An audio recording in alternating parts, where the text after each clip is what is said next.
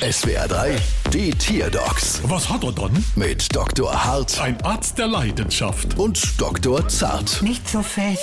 So, was haben wir dann? Es ist ein Komodowaran. Auch wenn er Kommod im Kosovo leben wird, wär's ein Kosovo-Kommode, Kommodowaran, hä? Hallo, äh, Sie müssen doch jetzt sagen, Und was hat er dann? Ach, stimmt. Und was hat er dann? er hat jeden Monat eine sehr hohe Stromrechnung und wir wissen nicht warum. Ja, die Energieverschwendungsex, Mama laut.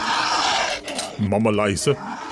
Klingt soweit unauffällig. Passen Sie bloß auf, Chef. Komodowarane sind giftig. Sie produzieren in ihrem Unterkiefer Gift. Das weiß man aber erst seit ein paar Jahren. Keiner mag Streber.